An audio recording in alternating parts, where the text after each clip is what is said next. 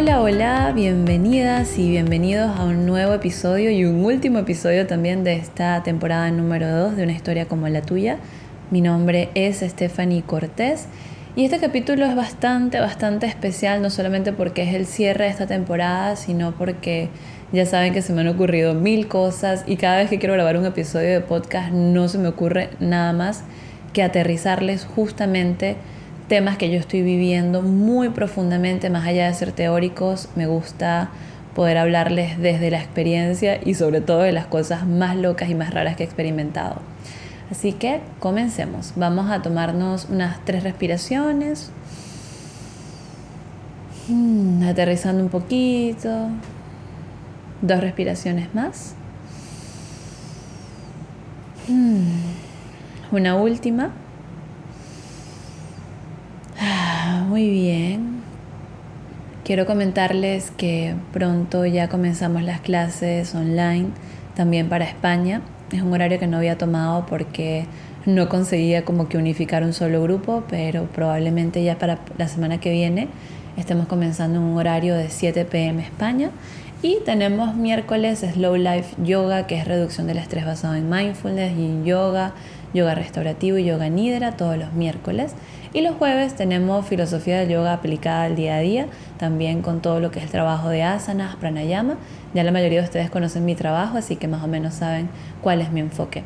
Así que bueno, ya les iré contando todo lo que se viene presencial. Mis clases siguen siendo igual, lunes, miércoles y viernes a las 7 de la mañana y lunes y martes 7 pm.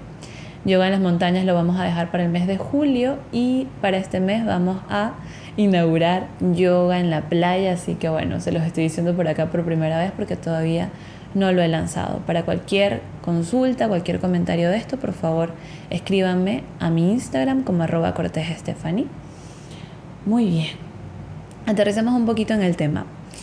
Eh, sé que ya les he contado un poco en los capítulos anteriores que bueno, estoy transitando una etapa familiar un poco compleja.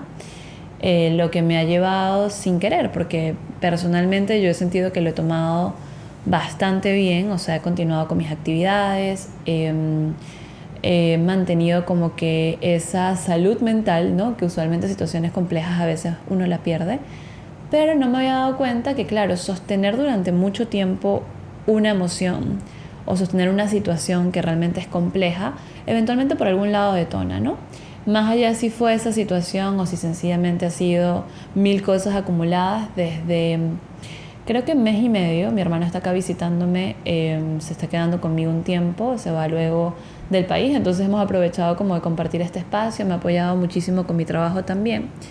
Y desde ese momento es como que me dieron un go para perder un poco mis hábitos, porque claro, no sé si les he contado anteriormente, pero es muy fácil mantener nuestros hábitos cuando estamos súper aislados, cuando no tenemos nada que nos distraiga, cuando no salimos. Entonces, claro, cuando alguien más se suma al hogar o hay algunos cambios hay que ajustar, a mí por lo menos se me ha desajustado todo, me provoca comer todo lo que usualmente no como y he empezado como que a romper con mi lineamiento de hábitos que tenía de verdad no sé si exactamente tres años, pero los he estado manteniendo muy seguidos y creo que es primera vez que sostengo durante tanto tiempo un desorden de hábitos, ¿no?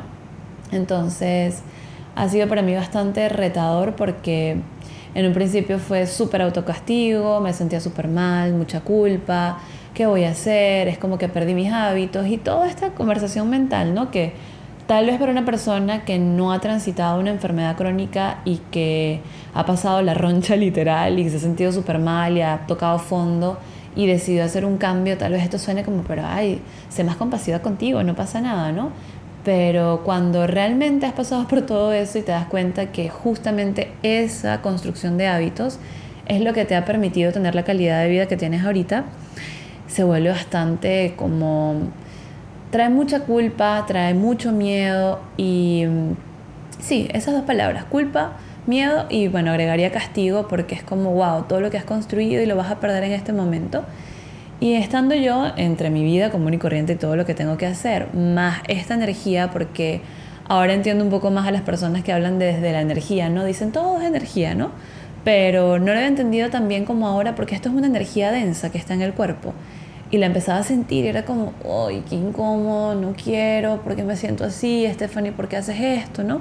se abre como una conversación interna de culpa, de castigo, y bueno, las y los que tienen un poquito más de tiempo eh, quizás practicando meditación o que se han hecho un poco más conscientes de sus pensamientos, se habrán dado cuenta cómo cuando empiezan con este discurso mental, todo se condiciona, empiezas a sentirte súper incómoda y escuchas tus propios pensamientos y dices, no tengo control.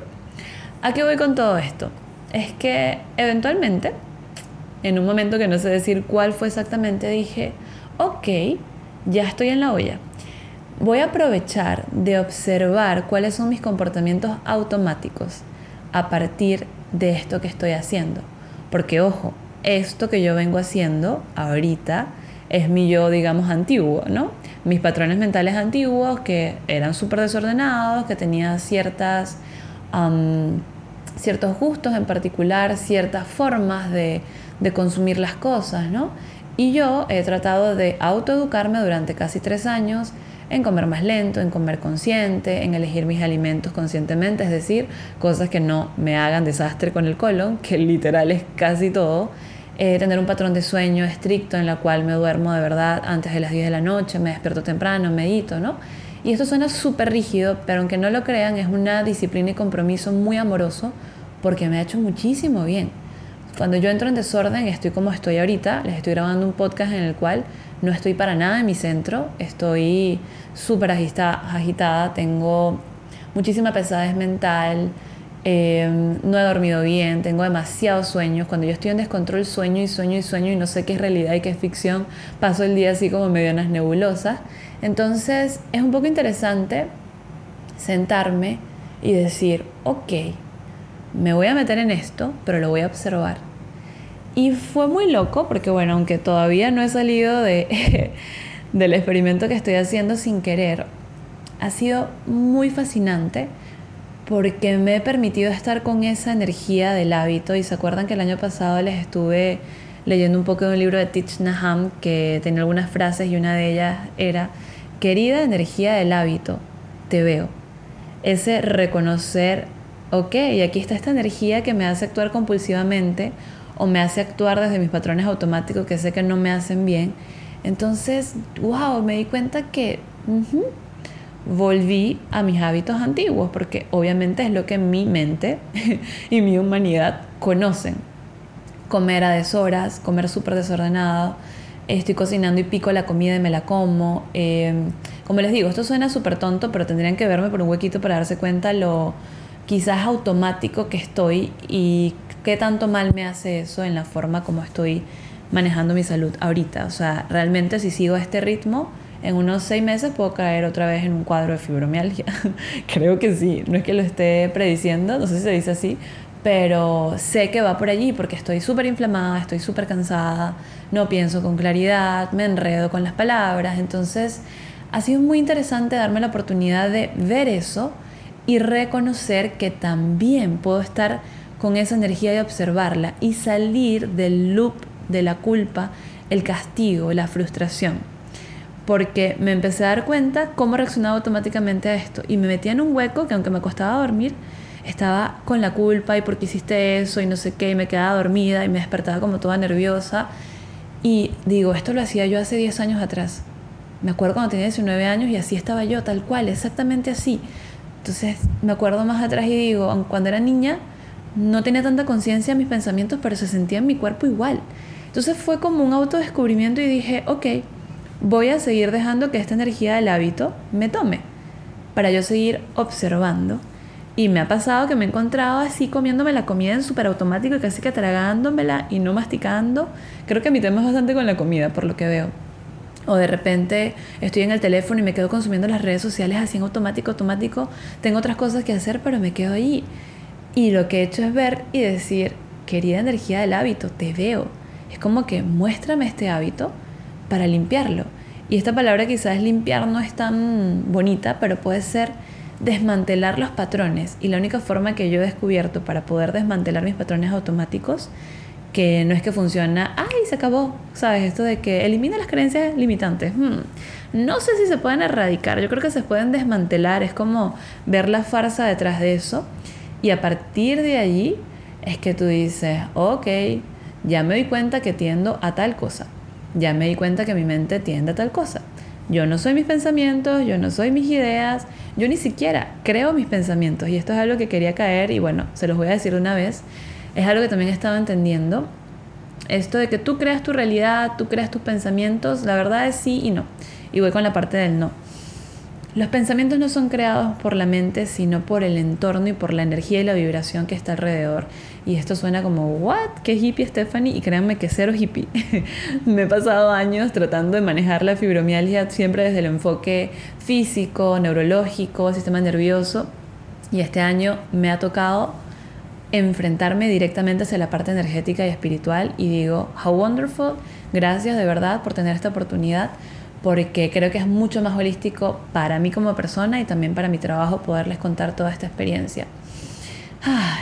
Y es que lo que me estoy dando cuenta es que básicamente cuando tú empiezas a observar esa energía, ese patrón que está allí, no solamente se cae la idea que tenías de eso, sino que lo puedes ver sin sumarle más juicio, sin sumarle más crítica, sin sumarle más carga.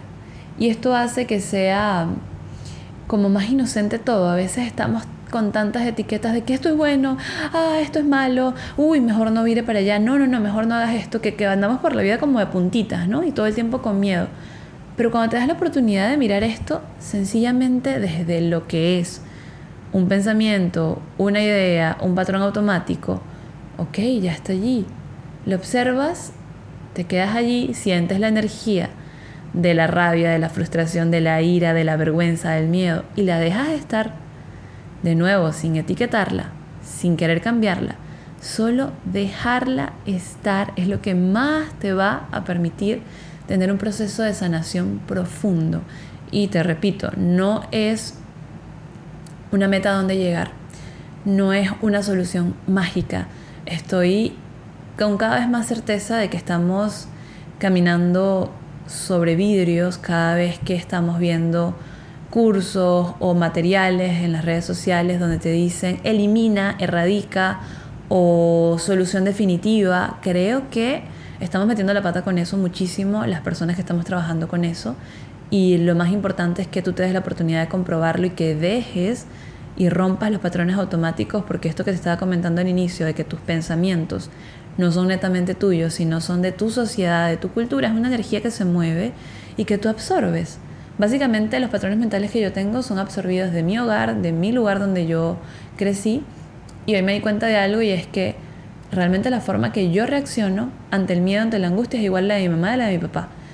Hoy me agarré anoche, creo, con el helado así, con la mano en la masa, estaba como maquinando una idea, pensando un montón y agarré el helado automático, me metí la cucharada en la boca y fue como, no puedo creerlo, o sea, tengo una completa disociación entre la conciencia, el que observa y el cuerpo que está actuando en automático, ¿no? Esa, esa energía de, de dame y que no tiene límites, esa energía de busca, busca, busca, ese zombie que les he mencionado en los posts, que es un zombie hambriento que no tiene límite, no tiene fin, por más que quiera comer o llenarse de algo o buscar ciertas experiencias, nunca va a estar lleno porque realmente está vacío y no tiene fondo. Entonces me di cuenta de eso y cuántas veces yo no vi a mi mamá comiendo de esa manera, cuántas veces no vi a mi papá comiendo de esa manera. Y no estoy culpándolos para nada, pero reconozco ese patrón en mí y digo, how wonderful, aquí está, gracias por dejarme verte, querida energía del hábito, te veo, gracias por mostrarte, ya sé que estás allí, pero yo no soy eso. Y eso me ha permitido ver otra cantidad de reacciones automáticas en este casi mes, pero creo que se ha vuelto más intenso durante estas dos últimas semanas porque a mí, a mí realmente lo que más me descompensa es el tema de la comida. Y quiero que lo evalúes si eres una persona que vives con fibromialgia. Si ese es tu talón de Aquiles, para mí sí. A mi sistema nervioso se me desregula totalmente, ando súper nerviosa, se me escama el cuero cabelludo, me pica la piel, me salen como erupciones en la piel tengo el colon súper inflamado, hablo pero hasta por los codos y a veces ni me acuerdo qué digo. es loquísimo, de verdad es muy loco, pero al mismo tiempo la capacidad que he desarrollado con la meditación y con toda la práctica es que aunque lo hago en automático, también hay alguien que observa y que dice, ok, respira, Steph, te comiste ya el helado, lo volviste a agarrar, observa esa energía densa que está allí y puedes poco a poco reconocerlo, lo que me ayuda mucho más, y lo puedo decir ahorita que lo estoy viviendo porque es muy fácil, se los digo, hablar desde una lectura de libro, es muy fácil hablar desde los Yoga Sutras de Patanjali, es muy fácil hablar desde cualquier libro, desde Naham, desde mil cosas. Pero qué difícil es poder expresar las cosas cuando realmente las estás viviendo, estás en la olla y tienes las emociones a flor de piel, como yo les estoy hablando ahorita. Entonces les traje también una parte del texto del libro de, de Eva Premal, déjenme buscarlo un momentico, que lo tengo exactamente acá donde les estoy grabando, porque esto me pareció muy interesante y creo que esto sí es muy importante que se los lea y no que se los explique yo desde mi pensar nada más. Cuando todo se cae a pedazos y sentimos incertidumbre, decepción, conmoción o vergüenza, lo que queda es una mente clara, fresca y sin prejuicios. Pero no solemos verlo así. Por el contrario, sentimos la incomodidad y la incertidumbre de estar en tierra de nadie e hinchamos ese sentimiento desfilando por la calle con banderas que proclaman lo mal que está todo. Llamamos a todas las puertas pidiendo a los demás que firmen nuestra propuesta hasta tener todo un ejército de gente que está de acuerdo con nosotros en que todo está muy mal. Olvidamos lo que hemos aprendido en la meditación y que sabemos que es verdad. Cuando surgen emociones verdaderamente intensas, todas las doctrinas y creencias a las que nos aferramos parecen irrelevantes porque las emociones son mucho más poderosas. Por eso, lo que había empezado siendo un espacio enormemente abierto se convierte en un incendio salvaje, en una guerra mundial, en un volcán, en una erupción y en una esencia que probablemente se convierta en una ola gigantesca. Usamos las emociones, realmente las utilizamos, y en su esencia son parte de la bondad de estar vivos, pero en lugar de dejarlas ser, las empleamos para recuperar el suelo bajo nuestros pies. Las usamos para tratar de negar el hecho de que nadie ha sabido ni sabrá nunca lo que está ocurriendo. Las usamos para tratar de volver a hacer que todo sea seguro, predecible y real. Las usamos para engañarnos a nosotros mismos ocultándonos la verdad.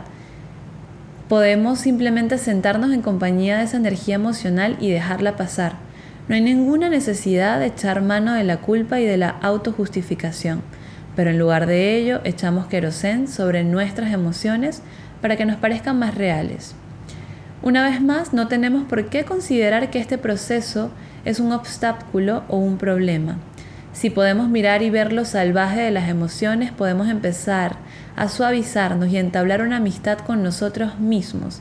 Y también podemos hacernos amigos de los demás seres humanos y de todas las criaturas.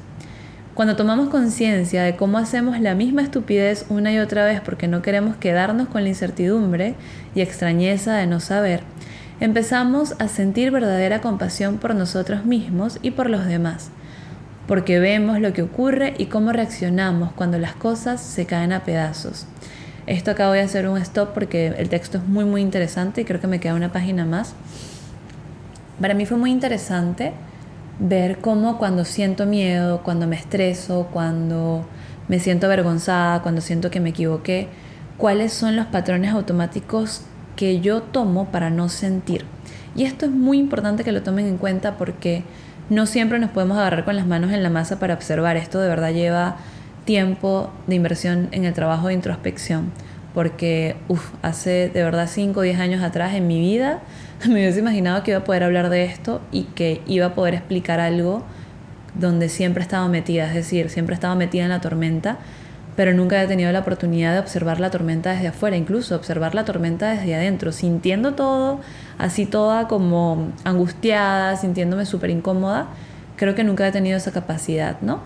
Y fue muy bonito darme cuenta que no me quiero quedar en la incertidumbre de no saber qué va a pasar con mi vida, eh, en las cosas negativas que están pasando. Es como que necesito poner un suelo bajo mis pies y eso me lo puede dar cualquier cosa. Me lo puede dar la comida, me lo puede dar las redes sociales. Eh, bueno, yo no consumo alcohol, pero les digo que desde hace como una semana tengo como ese chip de, y me quiero tomar una copita de vino. Y es algo loquísimo y lo puedo observar y digo, ok, how wonderful. Esa es la tendencia de mi mente a buscar lugares seguros. Y puede pasar, bueno, no sé, no me ha pasado, pero puede que te pase que quieras llamar a una amiga de hace muchos años, o a un amigo, o a una expareja. O sea, es como buscar lugares a donde refugiarte para no sentir. Y esto es loco porque yo desde reducción del estrés basado en mindfulness me he preparado para también enseñarte desde la parte biológica a buscar refugio en lugares seguros, porque mientras tú construyes seguridad en el día a día, es decir, tener un hábito en el día a día te provee seguridad. Yo me paro en la mañana, medito, no sé, abrazo a mi gato, saludo a mi novio, le doy la, no sé, la bienvenida y le digo hola, buenos días al día, me cepillo, me baño. Todos esos hábitos construyen un espacio seguro para ti porque te sientes dentro de una rutina. Cuando estás fuera de una rutina viene la incertidumbre, que es algo que no queremos sentir. Entonces yo desde reducción del estrés te enseño a que tú crees tus propias rutinas y que te des espacio para poder crear lugares seguros dentro de ti. Pero es fascinante como, claro, eso es una parte de la vida, pero hay otra parte totalmente diferente, opuesta incluso, que es cuando todo se cae a pedazos y también está bien. Cuando no tienes nada de suelo bajo tus pies, pierdes todas tus rutinas, no puedes recuperarlas, todo cambió en tu vida, pero por completo, y toca sencillamente estar con esa energía. Y aquellos van a hablar ahorita de eso, pero es justamente lo que empezamos a buscar. ¿Cómo me construyo otra vez? ¿Cómo busco otra vez esos lugares de seguridad? Entonces empiezas a ver, o como yo lo he visto, mis propios patrones automáticos de cómo busco la misma seguridad todo el tiempo. Porque es insoportable para un ser humano no puedes expresarlo con palabras, algo que tienes que ver dentro de ti, la energía densa que sientes, esa ansiedad, esa angustia, esa incomodidad de quedarte sin suelo bajo tus pies. Así que les continúo leyendo por acá. Hmm. Ok, cuando tomamos conciencia de cómo hacemos la misma estupidez una y otra vez porque no queremos quedarnos con la incertidumbre y extrañeza de no saber, empezamos a sentir verdaderamente compasión por nosotros mismos y por los demás porque vemos lo que ocurre y cómo reaccionamos cuando las cosas se caen a pedazos. Esa conciencia es lo que convierte la espada en flor, y así lo que es aparentemente feo, problemático e indeseable acaba convirtiéndose en nuestro profesor. Pienso que quizás todos los maras surgen del miedo a la muerte, pero Yama Mara, esto es un tema ya del budismo, esto es un libro que habla de budismo, así que no se preocupen por el tema de Yama Mara, tomen todo lo demás. Esto está particularmente enraizado en él, cuando hablamos de la buena vida desde el punto de vista samsárico general, cuando hablamos de samsara es como toda esta rueda de la vida que sigue ocurriendo constantemente, no te vayas a enredar con eso tampoco, nos referimos a conseguir tenerlo todo en orden, es decir, cuando decimos, wow, lo logré, eh, ya llegué al punto donde mi vida está funcionando como yo quiero, todo está perfecto, eh, me siento en mi mejor momento, mi casa está como yo quiero, tengo los hijos que quiero, tengo el trabajo que quiero. Cuando estamos allí, por fin sentimos que somos una buena persona. Tenemos buenas cualidades, somos pacíficos y cuando nos tiran flechas no nos desequilibramos. Somos las personas que saben convertir las flechas en flores. Nos sentimos muy bien con nosotros mismos, por fin hemos atado todos los cabos sueltos, somos felices y pensamos que eso es la vida. También solemos pensar que si meditásemos lo suficiente o si hiciésemos suficiente ejercicio o si comiéramos comida equilibrada, todo sería perfecto. Pero desde el punto de vista de alguien despierto, eso es la muerte. Buscar la seguridad o la perfección, regocijarnos por sentirnos seguros y completos, autocontenidos y cómodos, es una especie de muerte. No cabe ni una ráfaga de aire fresco, no hay lugar para que entre algo nuevo que interrumpa todo lo anterior.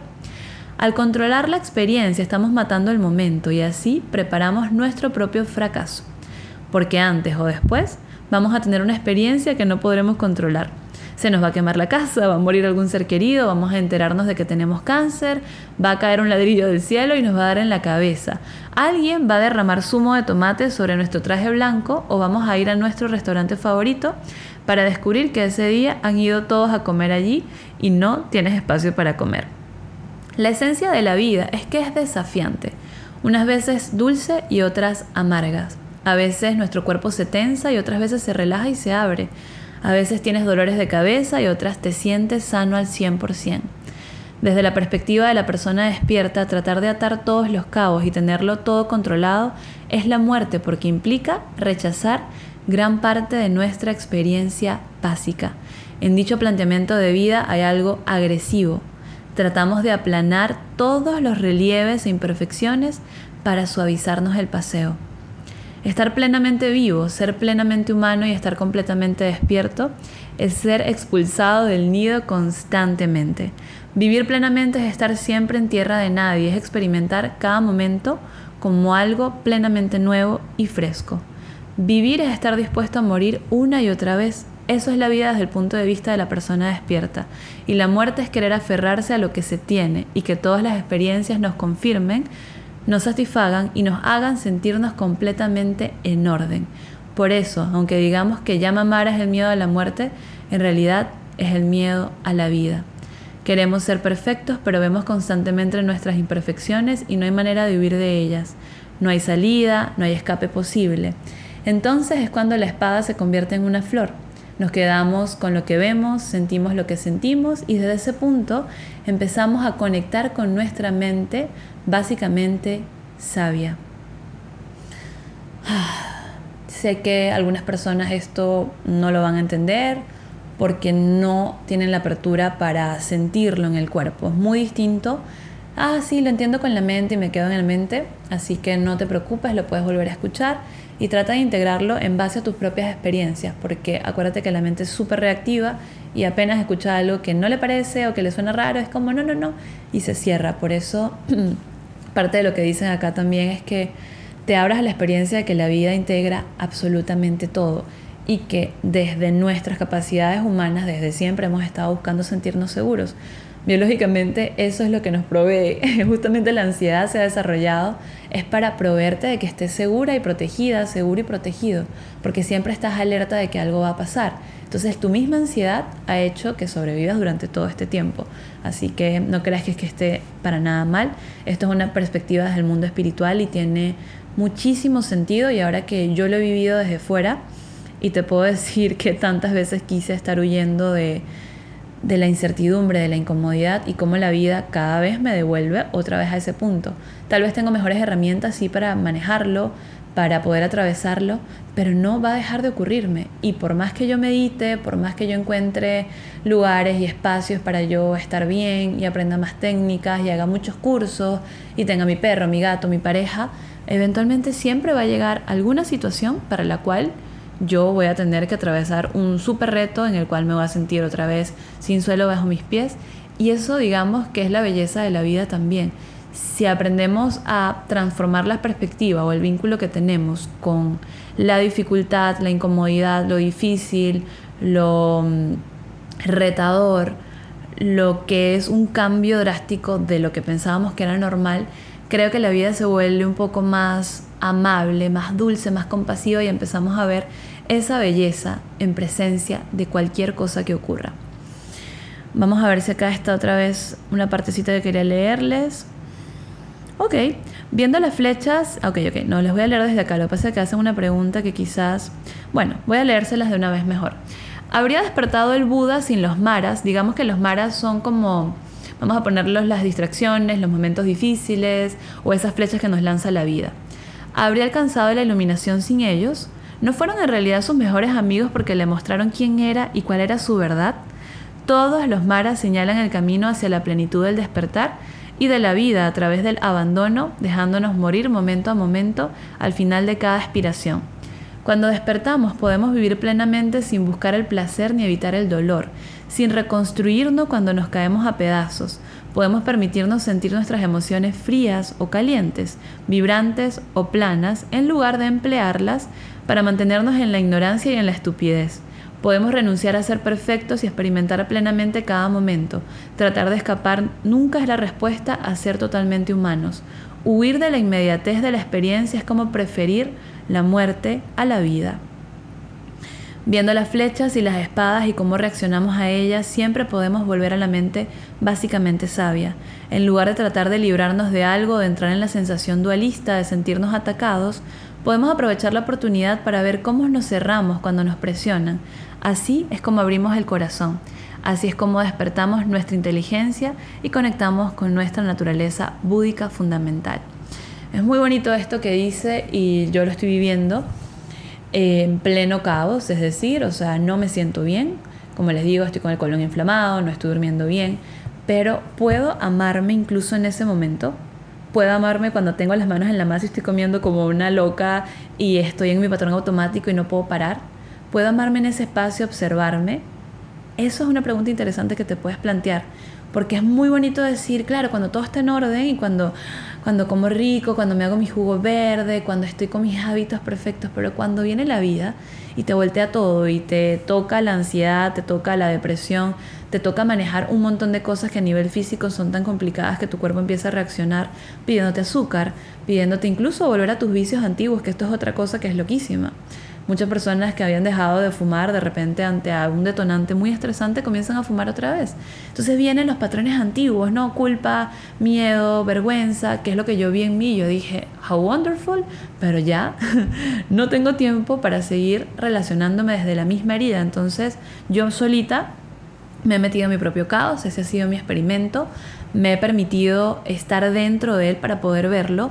No ha sido nada fácil, ojalá fuese tan bonito como a veces lo pintan algunos cursos y algunas personas que te dan a entender que esto es pura iluminación y belleza. Lo es, pero no desde el enfoque del placer, sino desde el enfoque de la integración del todo. Entonces ha sido muy fascinante para mí este, poder contarles esto. Sigo estando dentro de la olla, así que les pido por favor eh, sean compasivos conmigo y con mi trabajo. Eh, con este podcast tal vez eh, me escuchan acelerada o he dicho palabras tal vez no tan congruentes, aunque creo que no, creo que de verdad ha fluido bastante bien. Pero mi propósito con este capítulo y con esto estoy cerrando la segunda temporada de mi podcast es decirles que más allá de buscar la polaridad de quedarnos solamente en un aspecto de la dualidad, por favor entendamos que es complementario, los opuestos existen. Digamos este bien o mal, como lo quieras ver, o bonito o feo, no puede existir uno sin el otro. Y es fascinante que puedas experimentar ambas cosas, y no porque tú lo decidas netamente, sino porque eventualmente te va a ocurrir. Y está perfecto.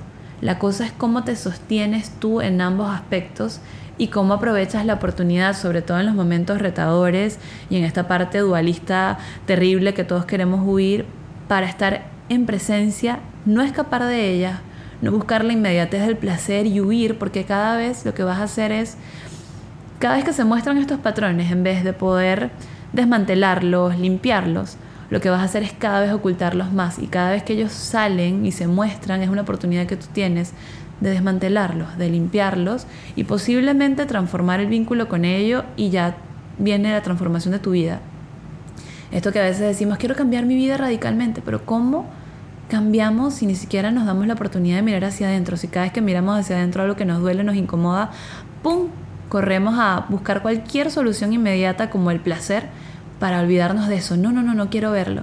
Entonces, si tienes la suficiente valentía desde lo profundo de tu ser, esto no viene de una fuerza externa, la suficiente honestidad, congruencia, dulzura y compasión, si tienes la valentía de sentarte con esto, yo te invito a que te permitas estar con esta energía y darle permiso de estar. Creemos que darle permiso de estar es ser débiles y que se va a perpetuar en el tiempo y que no vamos a poder vivir fuera de eso, pero todo lo contrario. Ser amables con ese monstruo interno que a veces no queremos ver lo suaviza y suavizar la experiencia transforma todos estos patrones y posiblemente, no te aseguro nada porque nadie te lo puede asegurar, tu vida pueda tener una transformación porque ya esos patrones que estaban tan escondidos y tan automáticos, ya los desmantelaste y puedes construir un nuevo sistema de creencias. Puedes relacionarte con las emociones difíciles, con la incertidumbre, con la incomodidad, con la falta de suelo bajo tus pies desde otra forma y no necesariamente desde la que siempre has utilizado. Acuérdate que la forma que siempre has utilizado para relacionarte con las cosas, con la vida y con los aspectos difíciles, sigue siendo la misma hasta el día de hoy. Y por eso, obviamente, tienes también los mismos resultados. Bueno, sigo en la olla. hasta el día de ayer comí helado como una degenerada, ya el helado se acabó en mi casa.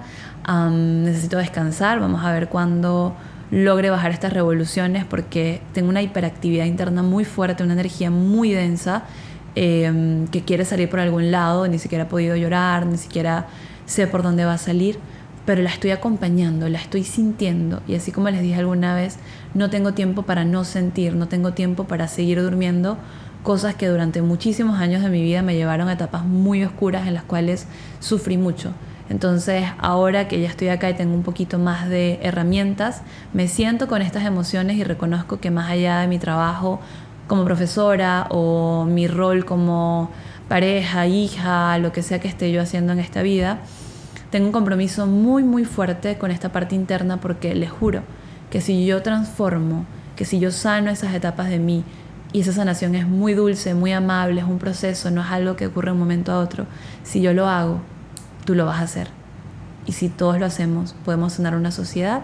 Así que es una responsabilidad que yo me he tomado conmigo misma y bueno, acá estoy compartiéndole estas etapas de mi vida que cada vez son más locas y tienen muchísimo aprendizaje. Espero haber traído un poquito más de luz a tu camino y también que te des cuenta que la sombra que a todas y a todos nos acompaña es mucho más hermosa de lo que creemos y de lo que parece.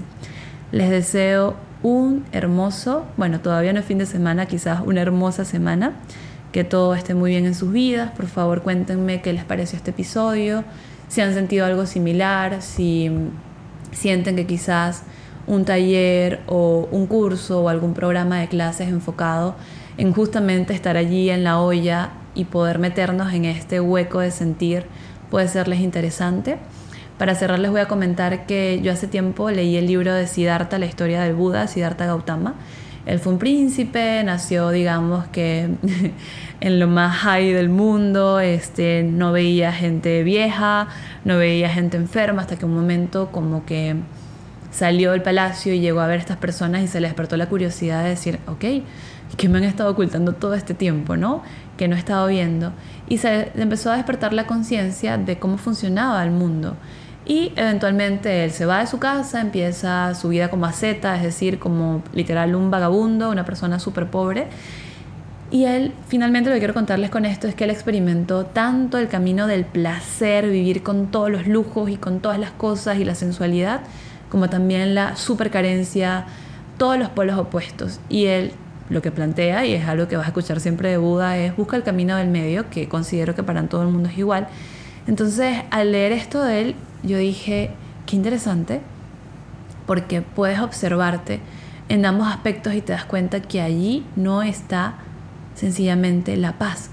Que por más que te vayas a lo que estoy ahorita, me voy con los placeres, estos, y que la sensualidad no es nada más algo sexual, ojo, estos placeres sensuales que la visión y me quiero tomar un vino porque el vino me va a relajar y también me ha provocado ver tele, cosa que yo no hago usualmente porque realmente no me gusta pero empiezas a como buscar estos placeres en todo, se te descontrolan los placeres, porque empiezas a como a buscar algo que te satisfaga y te vas a dar cuenta, que fue lo que yo me di cuenta, no tiene fondo. El placer no tiene fondo. Siempre vas a querer más, más, más, más y más y eventualmente pasa que el placer tiene la contraparte que es el sufrimiento. Comiendo helado como loca, se me inflamó el estómago, estoy súper cansada, tengo un montón de azúcar en el cuerpo y eso para que yo me regule se tarda como 3, 4 días. Entonces esa búsqueda del placer constante a mí no me lleva a ningún lado. Y ya lo pude ver. Pero la búsqueda de la, digamos, la pobreza profunda, el quedarme sin nada, una vida extremadamente minimalista, digamos, tampoco me va a llevar absolutamente nada. Entonces es esa búsqueda del camino del medio. Y me pareció interesante poder tener quizás los dos lados de la moneda sin torturarme y criticarme por haber estado en uno o en el otro. Me como mi helado y no sencillamente es que, ay, me lo disfruto, como mucha gente dice, sí, me lo estoy disfrutando, a veces ni siquiera. Estás en patrón automático que solo lo estás percibiendo y ya, tus sistemas, tus hormonas están allí como vueltas locas. Entonces es poder haberme observado en estos dos ámbitos y decir, how wonderful. Lo integro todo y querida energía del hábito, te veo, gracias por estar y vamos a transformar todo esto desde el amor y la compasión. Les mando un muy fuerte abrazo. Cualquier cosa me escriben. Acuérdense que el canal de comunicación es mi Instagram, arroba Cortés Stephanie. Nos escuchamos muy pronto en la tercera temporada. Chao, chao.